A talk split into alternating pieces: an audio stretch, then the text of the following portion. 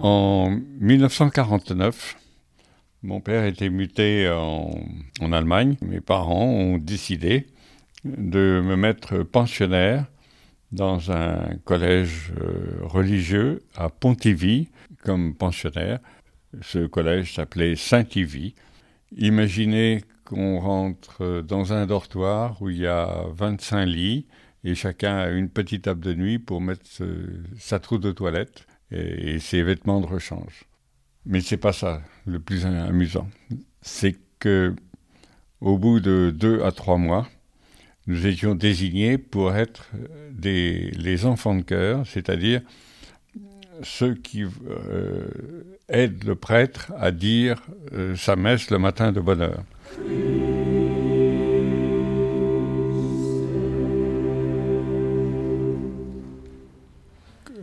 C'était notre semaine à être enfant de cœur, nous devions nous lever une demi-heure plus tôt que tout le monde pour être à 7 heures à la chapelle et servir la messe euh, d'un prêtre, puisqu'il y avait une quinzaine de prêtres, il fallait donc 15 messes qui se disaient en même temps. Donc il y avait 15 enfants de chœur et 15 prêtres.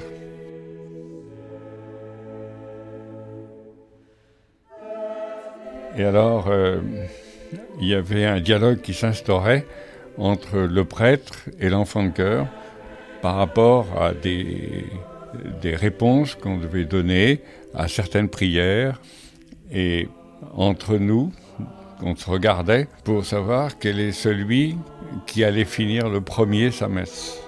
C'est-à-dire que ça dépendait un peu de la rapidité avec laquelle on répondait au prêtre. Il y avait des, des longues phrases, des longs paragraphes qu'il fallait dire, et c'était en latin. Le problème, quelquefois, c'était de dire le premier mot très vite, qu'on pouvait très bien comprendre, ensuite de baragouiner à toute allure les, les cinq, six lignes ensuite, et de dire le dernier mot très fort pour que le prêtre l'entende et qu'il puisse continuer sa messe. Donc, c'était comme ça qu'on se regardait, c'était à celui qui allait terminer le plus vite. Il y a des prêtres qui euh, ben, comprenaient très bien qu'on baragouinait n'importe quoi pendant le paragraphe, ils nous laissaient faire. Mais il y avait aussi quelques prêtres qui n'acceptaient pas ça et qui nous disaient Redites le paragraphe que vous venez de, dire parce que j'ai pas entendu les, paroles. Quand il fallait tout redire, ça y est, c'était.